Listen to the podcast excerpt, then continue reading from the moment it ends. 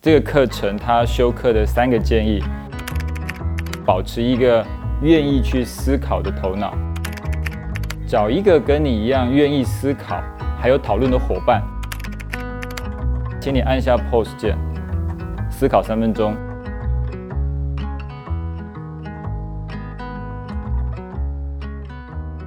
各位同学，大家早安啊！我们今天开始要上的是第七单元的哲学看易经。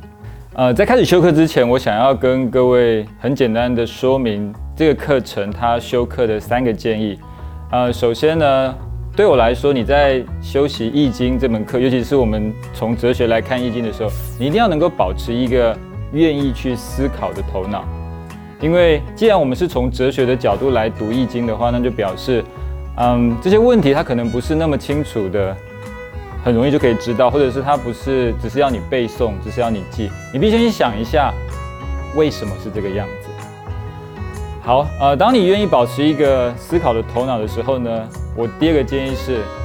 找一个跟你一样愿意思考还有讨论的伙伴，因为既然我们是哲学的看易经，那就表示它是一个需要讨论的过程，因此呢，在整个待会修课的过程当中，我会需要。你们跟同学讨论，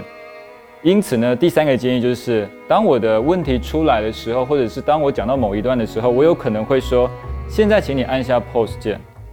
思考三分钟。”好，那这个时候其实就是需要你跟你的伙伴一起去讨论问题，然后去思考问题的。好，以上这就是我觉得在修这门课的时候，我给各位很简单的三个建议。好，呃，我相信同学们在经过以上六周的学习的时候，你们应该对《易经》的义理，也就是它的概念跟原则，还有像素这个部分有呃一定的了解了。那我想在这门课里面呢，我想要把关于像素的部分交交给其他老师。对我来说，我想要跟你们一起去讨论《易经》的义理这个部分。呃，为什么呢？因为我们可以说，在研究《易经》或者你在学习你自己在读《易经》的时候呢。呃，当然没有像素会很无聊，就是你你学起来你可能会觉得很枯燥，就是为什么都在讲一堆道理，这到底在讲什么，我也不知道它到底能够应用在哪些地方，因此它会有像素的部分，那它主要就用在占卜。但是呢，你光会占卜也不行，因为你必须知道它整个背后的逻辑是怎么一回事，还有为什么那个道理确实是如此，否则你的呃在像素的你在占卜的时候，很可能你整个。啊，你也不知道他为什么会这样说，所以你可以可以，我们可以说这样其实是很空洞的。因此，我有一句话给各位，就是说，呃，没有橡树的义理是枯燥的，呃，没有义理的橡树呢，它是空洞的。啊，因此呢，我们在学易经的时候，一定要两个一起学，就是义理跟橡树都要能够去把握到。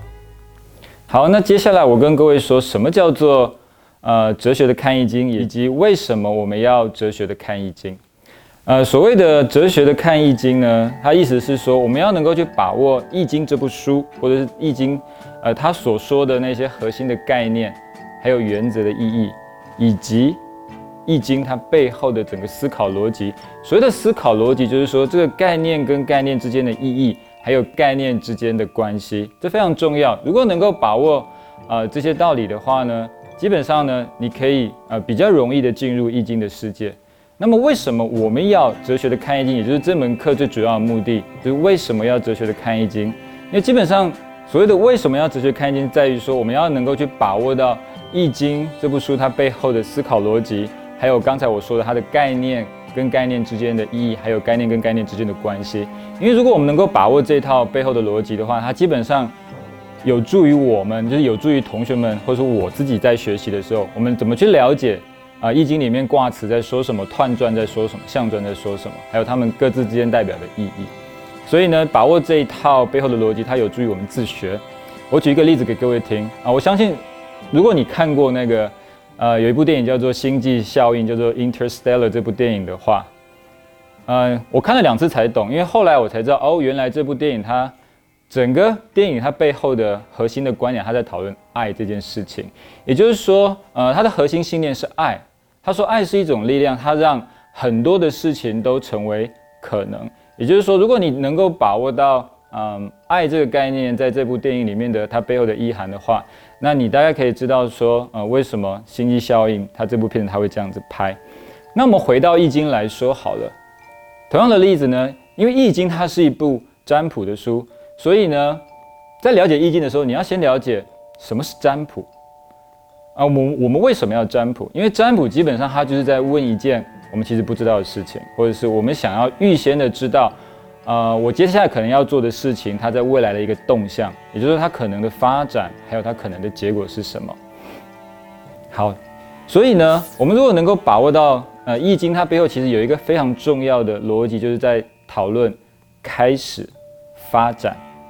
啊，到结果的话，那你就可以知道说，为什么那个卦爻辞或者是呃整个六爻它会这样的变化，它其实都在讲一个生成终始的一个过程。所以你能够把生成终始的这个想法带进到《易经》这部书来读的话，呃，相信是有助于我们理解的。那再来就是在占卜的时候，你要有一个态度是什么呢？也就是不疑不补。如果你嗯很坚定了。就是你对一件事情的看法很坚定了，就是你经过了缜密的思考评量之后，你其实很确定要做的话，在心有定见的情况之下，你就不需要补了。为什么呢？因为我们刚刚说，我们其实补占卜就是想要知道他的情况会怎么样，因为那是我没办法掌控或是我不知道的。但如果你已经心意已决，你其实不需要补的。我们可以举一个例子来说，嗯，在恋爱的过程当中，嗯，你可能同时出现的几个对象，你想要追求，这个时候其实你不确定你到底要追求哪个对象好。这个时候你可以补，因为它有助于，可能有助于帮助我们评估到底追求哪个对象比较容易成功，或者是我们在未来可能会有幸福的日子。但是在恋爱的过程当中，或者是在你即将要进入恋爱的过程当中，如果你已经确定你对一个人、某个人，他，呃，你对他的追求的那个想法是非常坚定的，那其实你是不需要补的。为什么呢？因为你会因为。挂补出来你就不追求他吗？如果是不好的，你就不追求他，呃，或者是呃，你真的最后不追求他，你不会感到后悔吗？所以说，如果当你很坚定去呃想要去追求一个人的时候呢，这个时候你其实不需要再去补卦了，因为不管结果如何，相信你都一定能够承担。好，因此呢，我最后回到为什么我们要哲学的看易经，就在于说我们要把握它非常重要的一个那背后的思考逻辑，就是生成发展。以及终结，我们等一下就会把这一组概念或者这个背后的逻辑来带进去看啊，我们接下来要讨论的那些问题。好，我们呃前面说明的部分就到这边。